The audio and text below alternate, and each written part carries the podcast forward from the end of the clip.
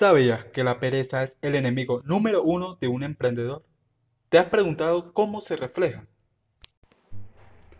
Pues se presenta en varias formas. Una de ellas es el postergar. Tu mente buscará cualquier excusa para no realizar una determinada tarea y dejándolo todo para el día siguiente.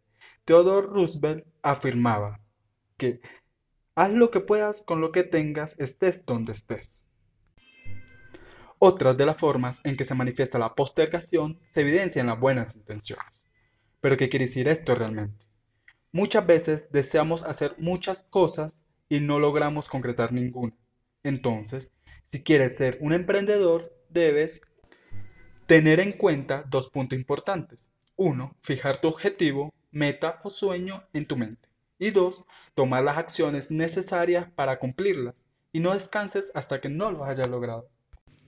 El autoengaño también forma parte de la postergación.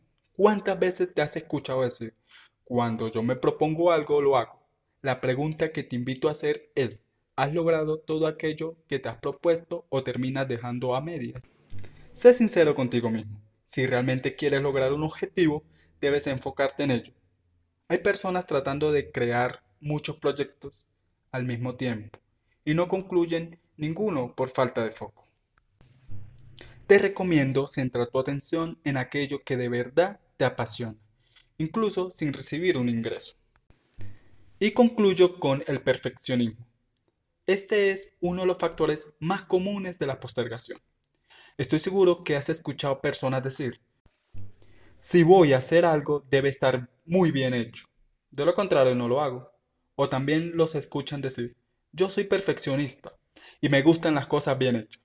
Es importante que comprendas que es imposible alcanzar la perfección en ninguna acción o creación del ser humano. Si quieres empezar con tu emprendimiento o desarrollar un producto o marca personal, empieza con las herramientas que hoy tienes y en el camino vas mejorando tus estrategias.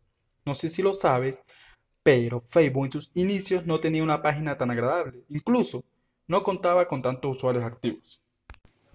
Sin embargo, ellos continuaron se enfocaron en las necesidades de las personas y fueron mejorando hasta lograr ser la red social número uno a nivel mundial.